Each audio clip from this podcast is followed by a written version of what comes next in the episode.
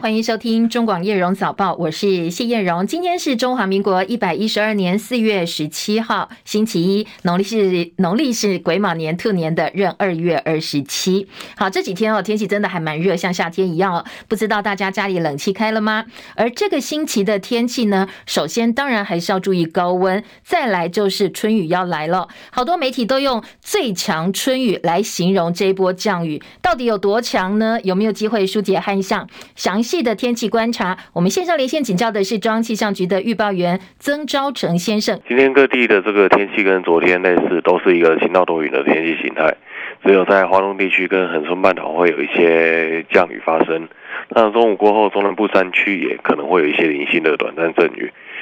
温度的部分，今天清晨呢是比较凉的。那白天的时候跟昨天一样，是各地的高温都会有到达三十到三十二度左右。尤其在南部的近山区，更可能有到三十六度的这个高温，所以大家在户外活动要多留意补充水分，注意防晒。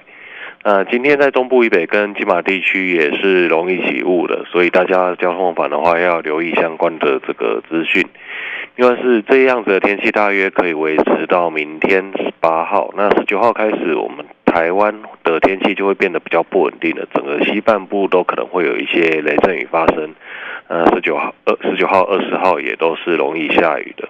所以可能在这两天的时候，我们台湾的地区都是容易有一个比较强的降雨发生的一个机会。以上资料由中央气象局提供。好，这波雨大概会下到什么时候？包括中南部全台都会下吗？呃，对，这两天的话，可能十九号的话，应该会是越晚雨势越明显，然后二十号的话，也都是整全台有雨。OK，那希望下对地方哦，稍稍疏解我们的旱象。也谢谢朝晨呃提醒，还有提供最新的天气观察哦。当然不排除啦，可能会是中南部今年到目前为止最大一波降雨，那渴望稍解水情。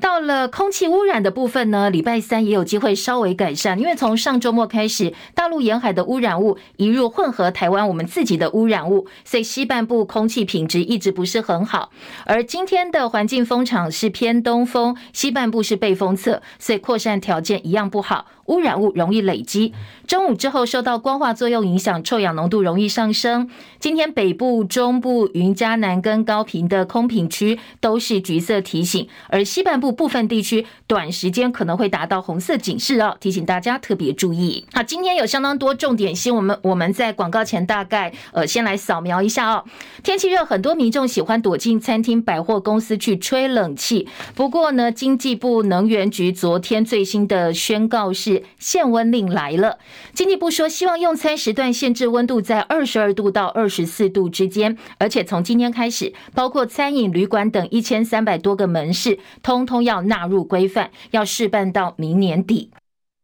疫情指挥中心宣布，从今天起实施公共运输戴口罩放宽的通案性规定。好，白话一点讲哦，从今天起，除了室内外不必戴口罩之外呢，如果你是搭捷运、公车、高铁、台铁，也都不必再强制戴口罩。那交给民众自主决定，不过还是有部分地方是要戴口罩的，医疗院所等等。那等一下呢，我们在广告之后回来提供给大家详细的新闻内容。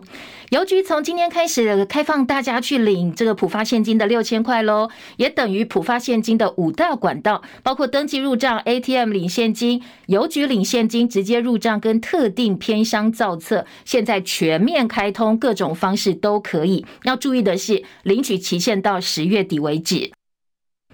而政治焦点，民进党初选从今天开始做民调，而国民党台北市立委初选呢，第七选区的新费大战，徐巧芯对上费鸿泰也进入最后阶段，因为从昨天晚间开始呢，要一连展开三天的电话民调。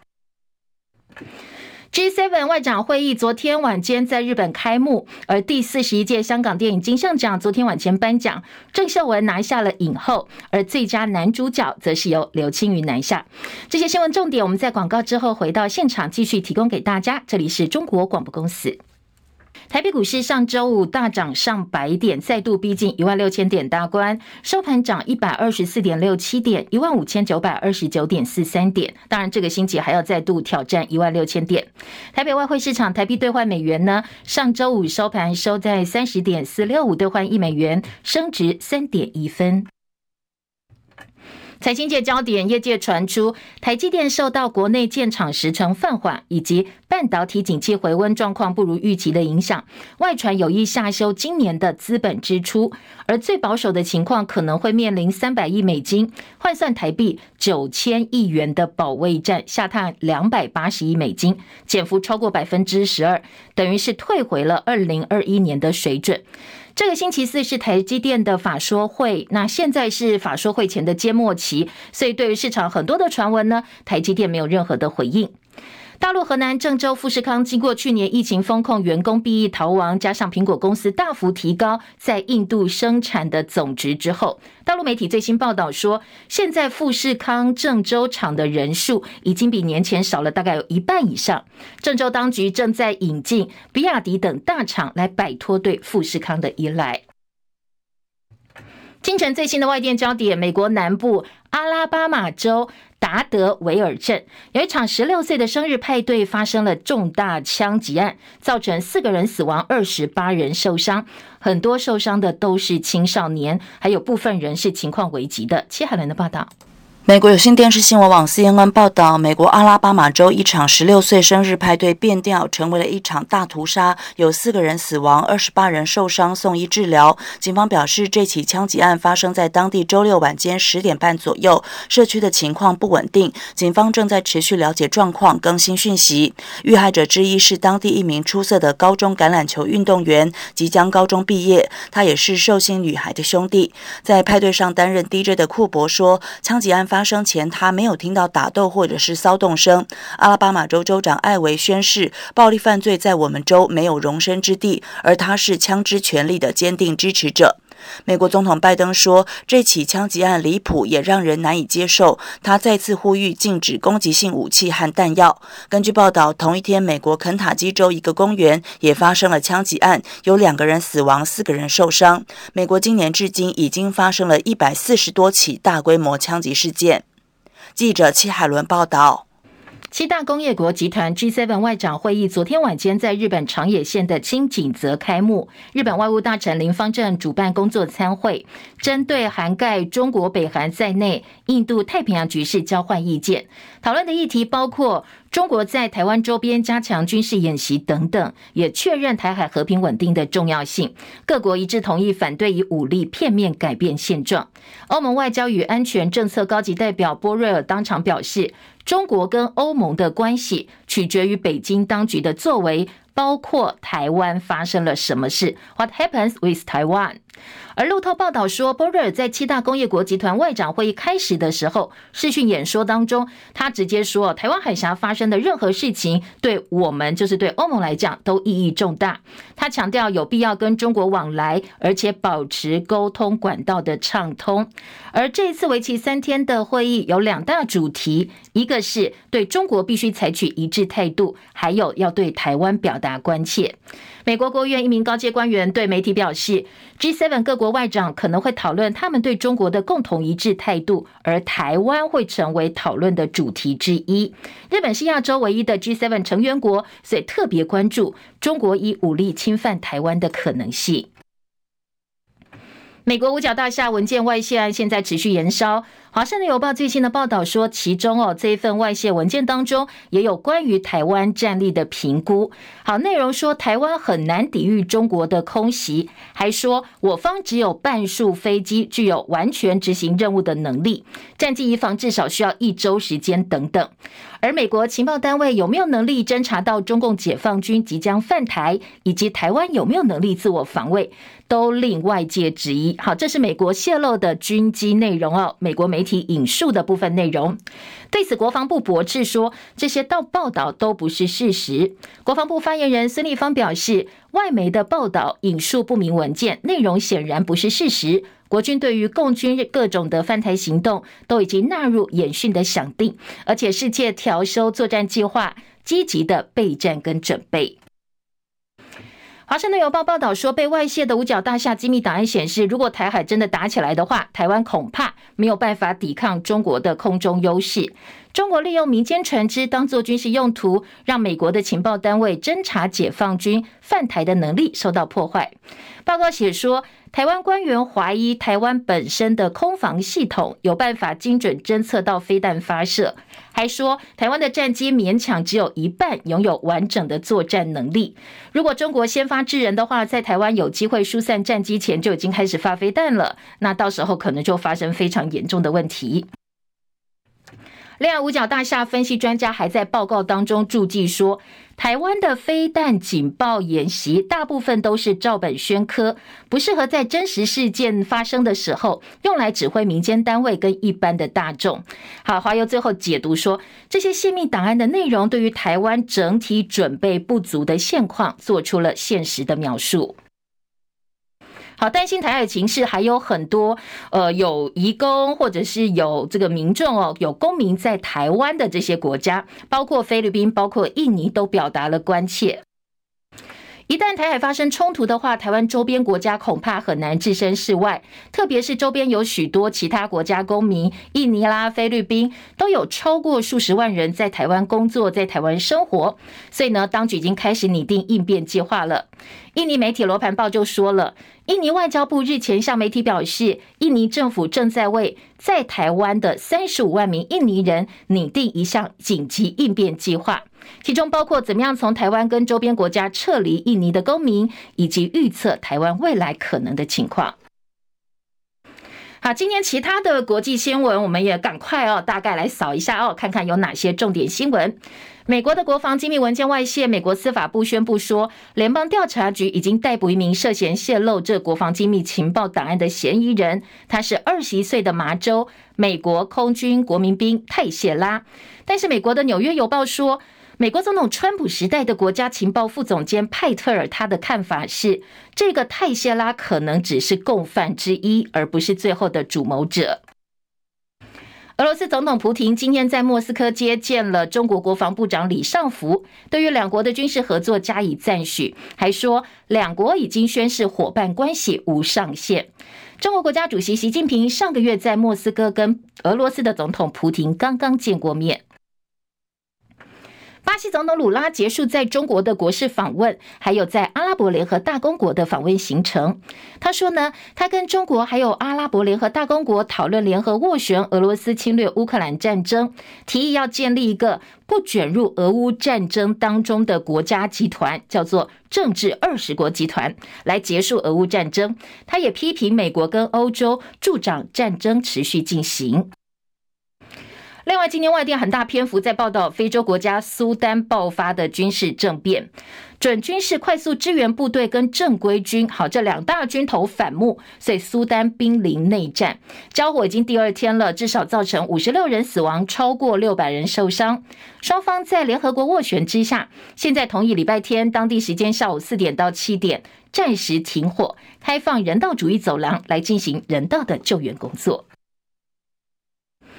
为期两天的 G7 气候、能源跟环境部长会议落幕，各国一致同意呼吁减少天然气的使用，增加再生能源发电，同时要加快淘汰化石燃料，不要再新建任何的燃煤发电厂了。当然有共识，有共识哦，但是没有具体的时程表。德国的核电机组全面停止运转，而第二天，芬兰盖了快二十年的核电厂正式启动，所以凸显了欧洲还在争辩到底核能是不是可用的能源之外，也印证了俄乌战争之后能源再度陷入困境。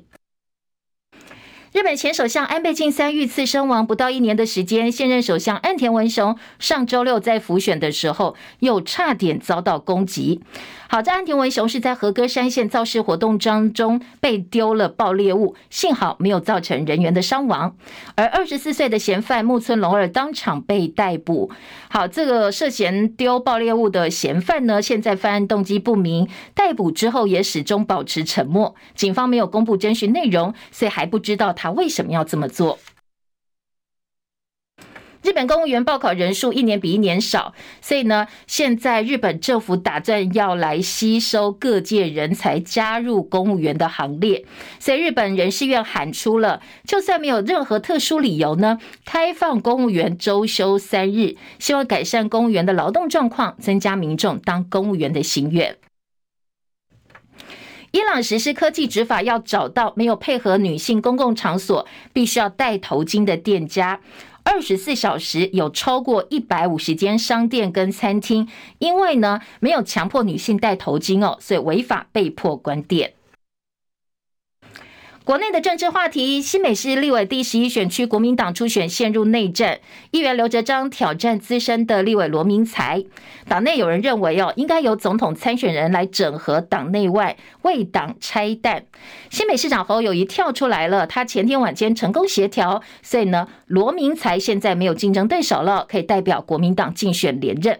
本来刘哲章要跟罗明才参选竞争立委的提名，不过呢，昨天凌晨他在脸书发布跟侯友谊的照片，宣布退选。他说他跟侯友谊长谈之后，现在决定要退出初选。也考量到我父母亲，因为他们年纪已大，都已经快要八九十岁了。那其实选举的压力本来就是非常巨大，所以我怕他们承受不了啊这样的压力。那看他们都睡不好，其实作为子女，其实是呃非常不舍，对，所以其实做这个决定，呃，我我个人是非常难过的，但是呃，我觉得这这样是最好的一个决定吧。呃，侯市长没有跟我谈论到二零二四总统的事情，他只是关心我的选情，然后鼓励我、支持我。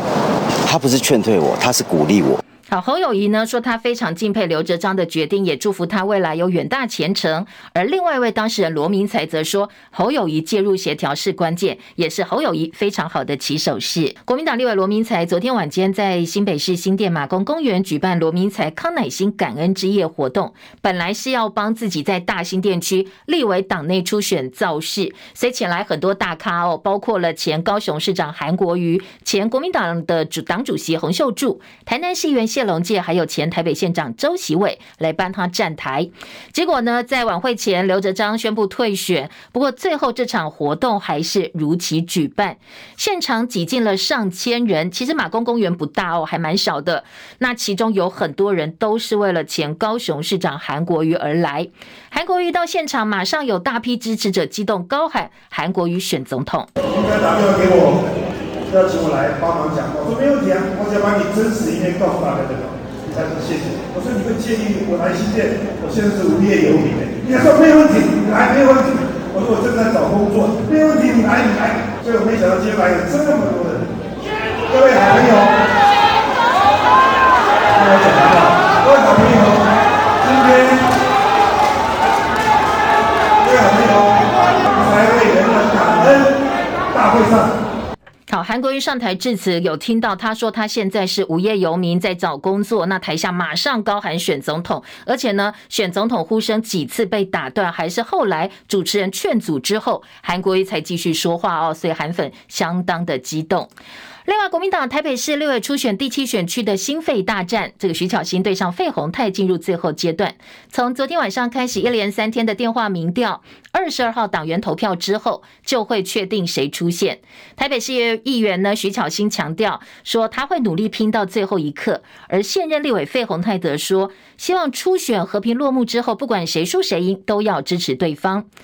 而民进党初选今天开始民调，监委之战，何志伟跟王世坚昨天早上互相指控对手抹黑啦，还有相当多议题要隔空开炮。何志伟一而再、再而三的谈，让我不得不质疑，那这样子的动机，尤其是在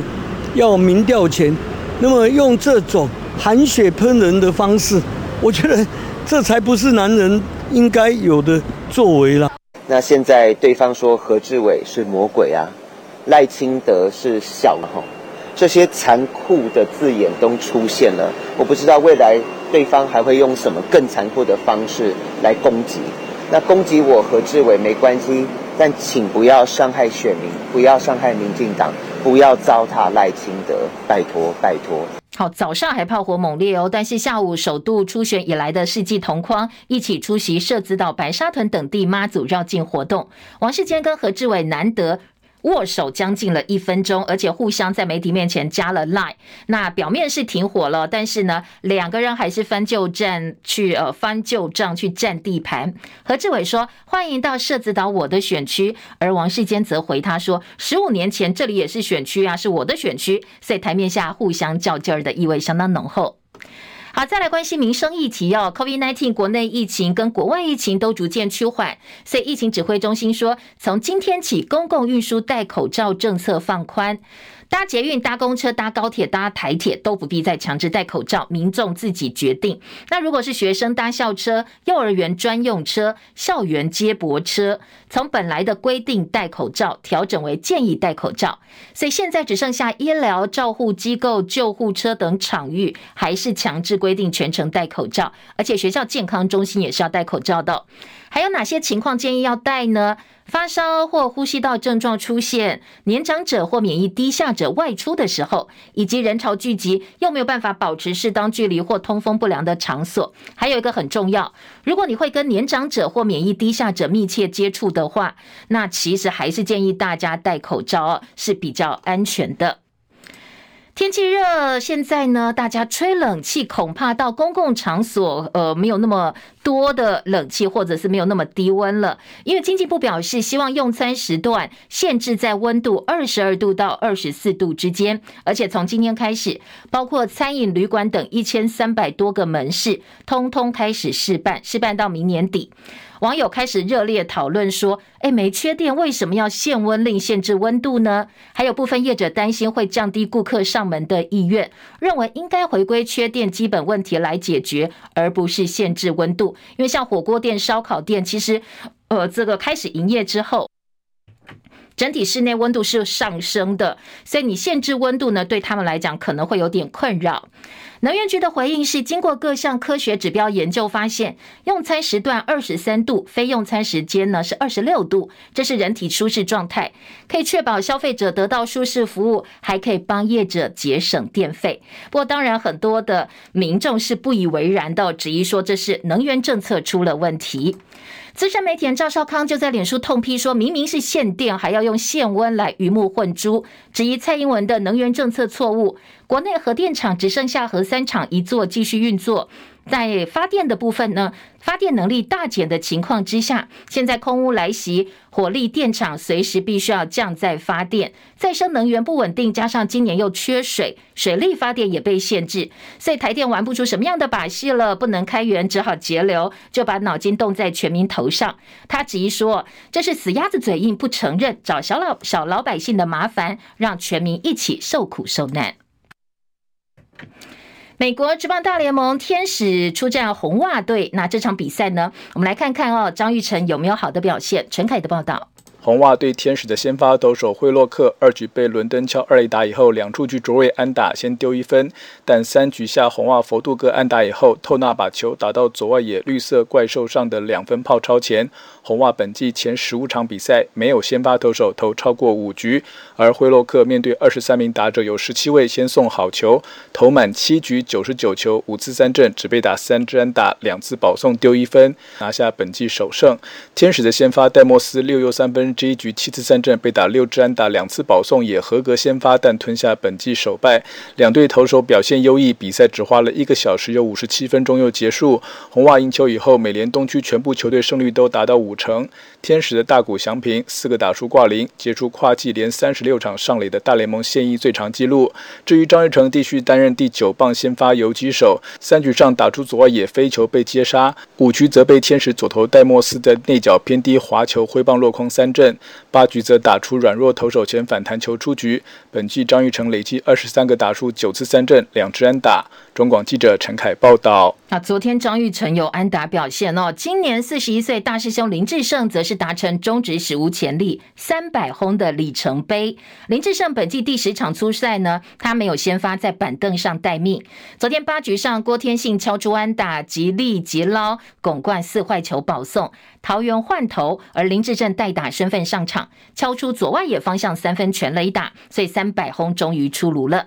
另外，香港金像奖昨天晚间颁奖，郑秀文七次被提名影后之后，加上其他奖项，一共入围十次，终于终结了杠孤共孤哦，打败张艾嘉等强敌，以落流水落花拿下了影后的殊荣。他非常激动，说：“终于不是陪跑了。”而最佳男主角奖是刘青云拿下，他在《神探大战》饰演疑似精神异常的神探，办案的时候很睿智，但是有点疯癫的形象，演技大受好评，打败了包括强敌黄秋生、麦佩东、杨伟伦以及张继聪，拿下影帝的这个宝座。而这也是他第三度拿下金像奖影帝。最佳导演韦家辉的《神探大战》，最佳亚洲电影《海的尽头是草原》。中广早报新闻。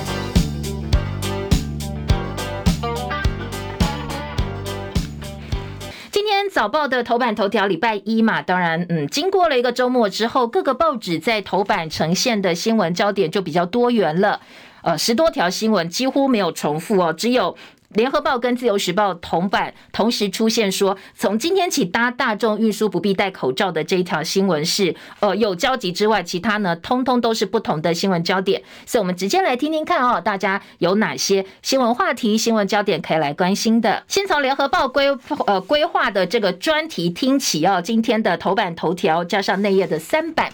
告诉你说。乡民团保流标频传，影响到弱势保障，防疫险惨赔拖累业者承保的意愿低。好，这是规划的专题报道，在礼拜一推出来哦。今天联合报说。呃，新冠疫情期间，当然很多的防疫险让保险业惨赔，号称是庶民保险的乡民团保受到影响，中低收入户跟弱势者全面受到冲击。很多乡镇市公所会利用各式回馈金帮民众办理团保，不过保险业者评估这利润太低，或甚至没有利润，所以他们无意投标。那部分乡镇市就提高保费，降低保额，勉强继续办下去。南投仁爱乡干脆我自己来办，由乡公所编预算帮乡民身故或意外提供死亡补助金。现在全国大概有两成的乡镇市区推动所谓的团保，保单内容呢，大部分都是帮民众投保意外险，甚至有些加码身故慰问金，只要死掉就能够获得保险公司付的慰问金，慢慢慢慢取代了乡民的一些福利。不过人口老化，当然长辈发生意外的事件呢，后续还会衍生很多的医疗费用，所以家家总总这个要付那个要付，保险公司几乎没有利润了，就不想去招标了，招标不易，大砍。最高理赔金照顾乡民，南投仁爱乡改为自办。那页联合报今天在三版就说，因为这些乡民团保弱势家庭来讲相当重要，等于是及时雨，发生意外啦、身故啦，或者有医疗方面的需求的时候，相当相当重要，所以撑下去也要办。乡镇长说，劳工阶级出意外，一下就会影响到全家生计。意外险给付可以帮助暂渡难关，而地方办团保的财源到底哪里来呢？大部分都要富爸爸哦。像呃，像彰化的大村乡，就是赖正兴的轮胎创办人罗杰夫妇，他巨额的遗产税。南投仁爱乡是靠原民会的财源，还有水源保护区的回馈金等等。你必须要有一个明确的富爸爸，这个财源。来源才能够办下去。业者有话要说，人口老化乡保倒倒赔的最主要原因。另外，记者简慧珍、洪敬宏的特稿说，这其实是花公帑、花大家的钱去买保险，雨露均沾，不符合正义。因为这个防疫保单。影响到保险业各乡镇区公所该办的居民保险，那有些是把保额砍半，希望能够续约下去；有些是已经流标很多次，而且招不到标。那联合报记者的观察是，这项保险福利的地区几乎是不分贫富，雨露均沾。所以呢，现在保费调高的同时，恐怕会排挤到其他社福支出。真正需要的弱势，他所需要的及时雨就被排除掉、排挤掉了。所以联合报认为，应该要照顾的是弱势族群，而不是雨露均沾的乡镇乡民团保。说在各乡镇财务都不是很好的情况之下，赶快转型吧，然后把转成是有条件设定一些条件哦，去真正照顾需要照顾者。好，这是联合报今天规划的专题报道。联合报今天头版上半版面是两个这个体育的人物，一个是林志胜敲出了中华职棒史上三百轰，还有张玉成昨天呢终于敲出安打，而且是开轰哦。今天的联合报把两个人的照片振臂欢呼的照片放在头版上半版面。好，张玉成他昨天对天使敲出本季的第一支安打，就是一支全垒打。终止开季连十七打数挂零，不过今天早上刚才陈凯告诉大家，最新的这场比赛呢，张玉成又熄火了。联合报今天头版下半版面是告诉你，从今天起搭大众运输不必戴口罩。那指挥中心什么时候要降级呢？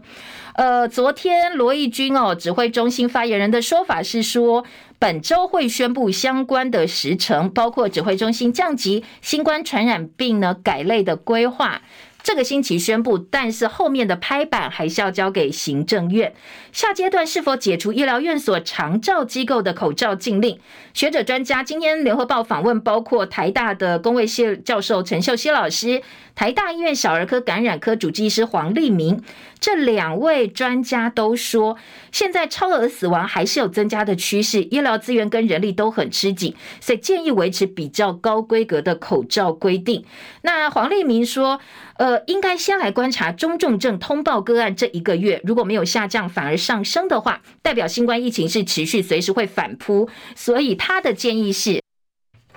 大家还是要维持自主防疫的习惯。一旦喉咙痒、咳嗽，请大家赶快把口罩戴上哦，保护自己也保护别人。而陈秀熙老师说，如果你是搭大众运输工具，尖峰时段人多的话，你根本不可能保持社交距离呀。特别是小朋友、长辈跟免疫低下、脆弱族群，染疫之后比较容易引发中重症，而且康复之后会有长新冠的风险。所以，尽管我们的强制规定已经撤掉，不必强制戴口罩了，但是学者专家都建议大家。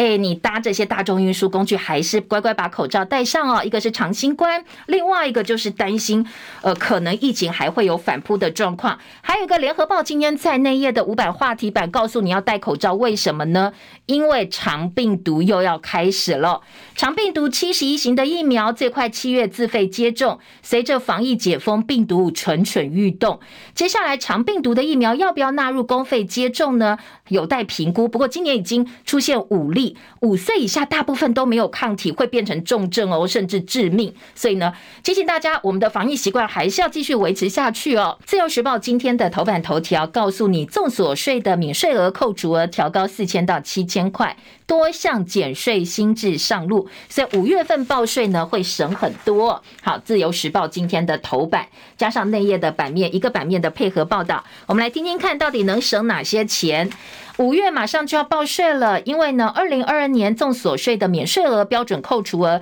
薪资扣除额调高四千到七千块，加上基本生活调高这个生活费四千块，所以呢，全民渴望有感减税。单身上班族年薪如果是四十二点三万元以下，双薪者有两名幼儿的四口之家，所得一百二十七万以下。基本上是不必缴税的。那基本生活费调高，以及双薪育两个幼儿，记得你算一算，如果你大概加起来一百二十七万不到的话，就不必再缴综所税喽。另外，在内页新闻呢，告诉你说，呃，免缴综所税，加上这所有的符合条件，应该哦，总这个人口会破五成，一半以上不必缴。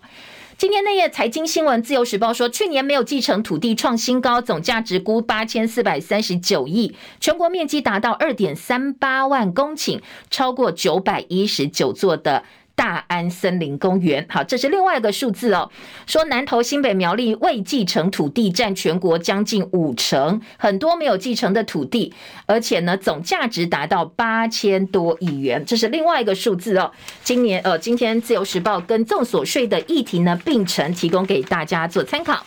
自由时报头版下半版面告诉你，新闻周刊最新的民调说，过半美国人挺美国协防台湾，四成四的美国人认为中国是美国最大的威写。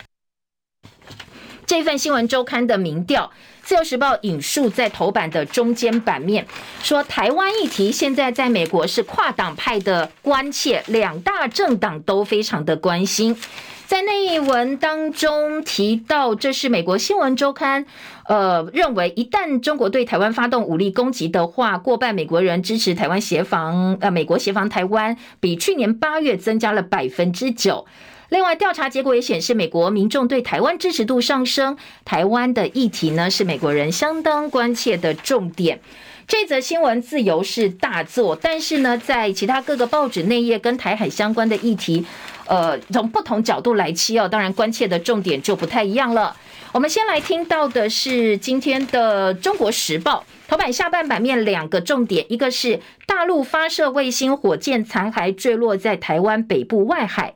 警示区空中禁航二十七分钟，海面禁航六个小时，桃机航班正常。国防部强调，虽然说大陆的卫星火箭残骸坠落在台湾北部海域，但是没有影响到国土安全。另外，《中国时报》头版下半版面呢，还有黄树光的一个看法，说共军四月八号到十号举行环台军演，山东号航母首度在台湾东部台太平洋海域参演，军方官员说。若在战时，我海空兵力会一分为二，两面作战，同时应东西两岸的进犯共军。在西岸的台湾海峡攻防集中打击中共两栖登陆舰，让中共的兵力上不来。在东岸破解之道是用中共航母编队的油弹补给舰作为攻击目标，补给舰加油的时候速度要放慢，而这个放慢速度就是我们攻击的最好时机了。好，这个是呃今天的《中国时报》在头版做的报道。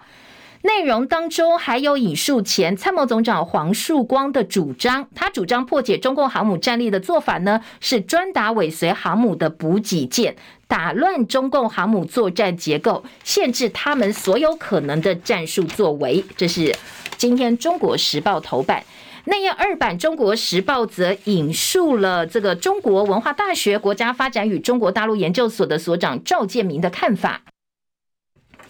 赵建明老师说：“现在美国已经从两岸和平者转为危机促成者，美台关系讲白了就剩下军购而已。”关中则表示说：“如果美国介入台海战争的话，付出的代价无法想象。”好，这一则报道呢是赵建明出席美国霸权的衰退与堕落研讨会的时候他的分析。美国角色改变，因为美国联手至中，所以美国从过去两岸和平的或者是平衡的这个呃创造者，变成两岸危机的促成者。他举例是最近中共空军、海军越过海峡中线，都跟台海之间的关系、台美之间的关系有有关系哦。现在美中台三边关系是军事斗争，他认为两岸现在正在进行军备竞赛。第三点，全球化之下，经济在美中关系跟两岸关系扮演相当重要的角色，但是却不受重视。例如，美国寻求跟中国脱钩，我们政府很少提到两岸经济发展战略。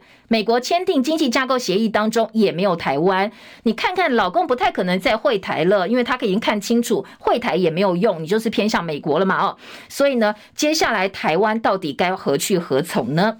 今天的《中国时报》二版另外一个报道还说，管碧玲长第二海军让人很难放心。好，这个是呃，今天《中国时报》的担忧，说其实现在管碧玲当海委会主委之后，他的领导作风跟前主委李仲威不一样，政治立场非常的鲜明，但是专业度是被部分人士质疑的。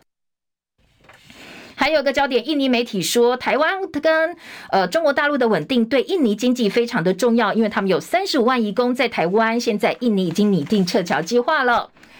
呃，联合报今天的二版也有赵建明说，美国变成危机促成者，美国客人来都在谈军售，不再是两岸的平衡者。华邮说，台湾的空防薄弱，不足以抵御共军。引述美国外泄文件说，台湾部队缺乏共同作业图像，但是国防部否认，担心台海紧张，印尼要撤侨，以及呢，在联合报今天二版版头是。加强通讯的韧性，灾难漫游，确保战时通讯。四年要投资六十亿元，数位部明年正式启动。手机如果断网的话，用别家基地台的讯号。好，简单帮大家整理这个所谓的灾难漫游指的是什么？就是我们要砸六十亿元来当天灾或者是战事等紧急状况发生的时候，不同电信业者他们提供的呃资源，他们享有的资源基地台都不一样。如果说举例来讲哦，中华电信如果断讯，我开放让你台哥大或者是呃台湾之星，大家都加入，你可以用到别家的电信业者的讯号，你就不会被断网，不会被断通讯了。就是灾难漫游的一个概念，确保战时的通讯能力。好，联合报的报道。再来，我们就来听听看政治焦点，各个报纸的内页还有哪些新闻重点呢？好，先听到的是，呃，今天的侯友宜绿营初选民调，以及呢侯友宜要国民党的总统提名人选相关的话题。中时三版版头说，绿营初选民调今天登场，兼为短兵相接，首度同框尴尬加赖的好友，但是彼此呢还是在交火的。好，在侯友宜的部分，今天中国时报放在头版头条的报道，告诉你说，昨天。呃，侯友谊呢，在公开活动之后接受媒体访问，强调蓄势待发，团队一起跑会更好。好，这个是侯友谊的说法哦。中时继续给明显的版面放在版头大标题，先征召侯友谊再谈整合的建议，遭朱立伦批制造纷扰，郑丽文回击没有参选人怎么团结呢？好，这个是郑丽文哦，立委郑丽文说，应该先确定总统提名候选人，再去整合党内外的势量呃势力。但是朱立伦就回批说，哎呦，希望大家都秉持不要制造内斗跟纷扰，那强调跟候候选人已经有共识了。不过中国时报今天是站在批评朱立伦的立场哦。好，这是今天中国时报当然继续来挺侯友宜，所以呢，昨天呃在侯友宜出席。铁道马拉松接力赛鸣枪起跑仪式的时候，被问到总统征召的作业，他说：“团队一起跑会跑得更久、更远、更好。”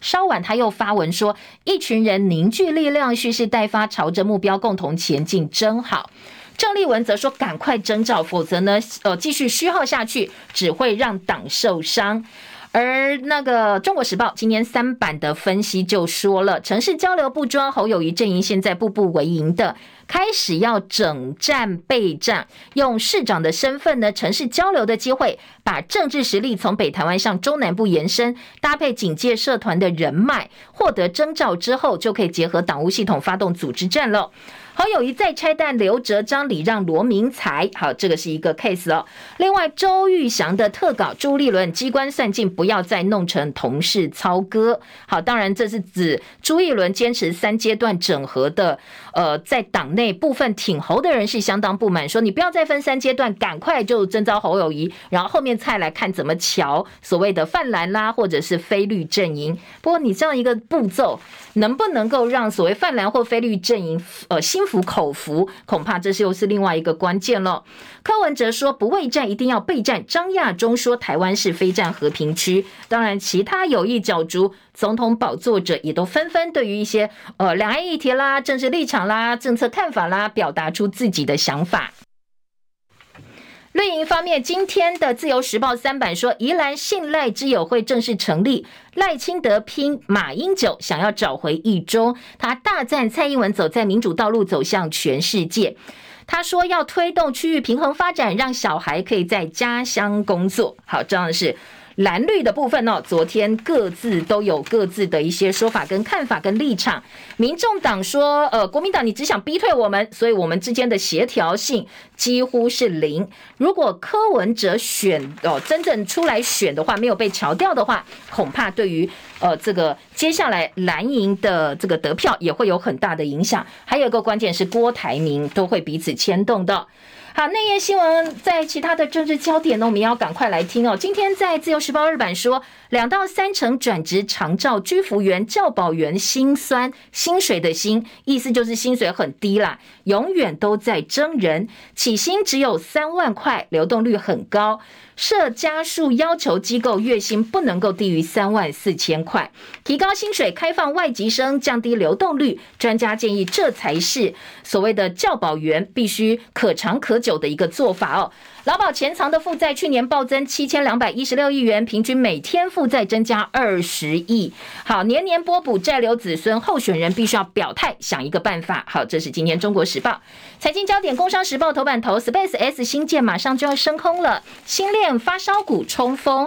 达升达科、金宝、启基等等，喜迎五不穷，六不绝。好，工商时报头版头，经济日报今天头版是卖广告哦，所以今天头版整个版面都是广告的篇幅。今天的工商时报头版下半版面还有房市转冷，三都的预售屋不涨反跌。前两月前两个月平均单价跟去年第四季相比，高雄跌最重。再来是新竹、台北排第三，土地跟营建成本居高不下，支撑近一年来高房价盘整愈跌不易。但是预售屋的实价登录显示，今年前两个月的平均单价，全台七都有三都比去年第四季下跌，其他四都的房价都还是铁板一块，涨幅收敛，是强弩之末。好，预售屋的价格，今天的工商时报再来听工商时报，还告诉你，龚总今天访问大陆，展开交流对话，生成式的 AI 赛，亚马逊不甘落后，AWS 推出 Bedrock 协助企业用户研发自己的聊天机器人，还有影像的生成服务。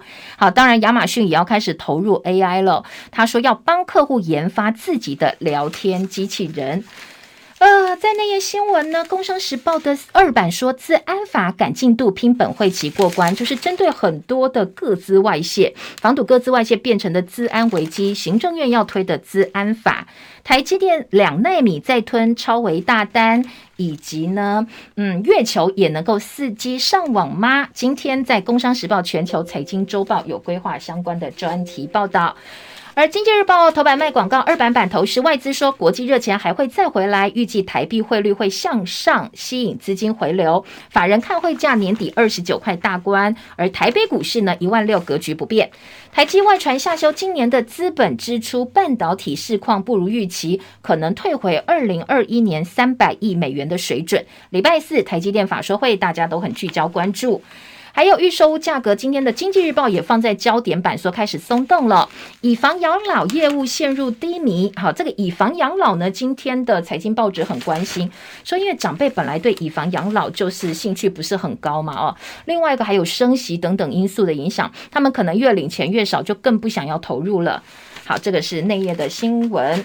再来听到的包括了大陆五一封出境台湾的旅游业者干瞪眼，因为疫情压抑了三年，机票搜索量年增超过九倍，但是团游试点没有包括台湾在内，因为我们自己也还没有开放，所以两岸在呃旅游的部分呢，今天在呃联合报有关心哦，看看是不是要努力让我们的旅游业能够更加快有这个看到大陆客进来，特别是团客的部分。联合报在要闻版四版说，国军释出六项加给，吸引义务役加入主战部队。一年期义务役含加给，月薪破三万，会不会造成缺工呢？劳动部说，第一年的影响比较大。联合报的报道是，今年十二月公告一起，一年届满之后，国军明年一月开始征集二零零五年一月一号之后出生的役男入营服役一年。那主战部队编线比一直没有达标嘛，所以现在打算把义务役加进来。但是联合报记者洪哲正说，你会增加管理上的问题，美化了募兵的数字。但是你知道吗？这两批哦，义务役、志愿役，其实他们训练的制度、时间都不一样，大家心态也不一样，所以可以解燃眉之急，但是恐怕哦带来的管理问题会影响到我们自己的战力。还有美托式飞弹交车没交弹。高雄自办重化区逼民众带牌位流浪，持有地太小，恐怕没房还欠钱。学者说，政府开发商抢劫这些弱势户。好，高雄的土地重化案，县市政府发起自办重化区的，被认为是联手夺民地。所以呢，今天的联合报在生活版质疑侵犯人民的权益，高雄市府呢，在整个过程当中会有放水的嫌疑。邮局开放领六千块喽！如果你打算要去邮局领钱的话，这个也要特别注意哦。要记得健保卡、身份证或居留卡证要带，可以直接去邮局柜台领现金。不过有分哦，呃，像你身份证尾数单数的一三五去领，双数二四六去领。然后邮局的营业时间也要特别注意，否则可能会白跑一趟。以上是今天叶荣早报新闻内容，谢谢大家收看收听，也祝福您今天美好顺心。明天见，拜拜。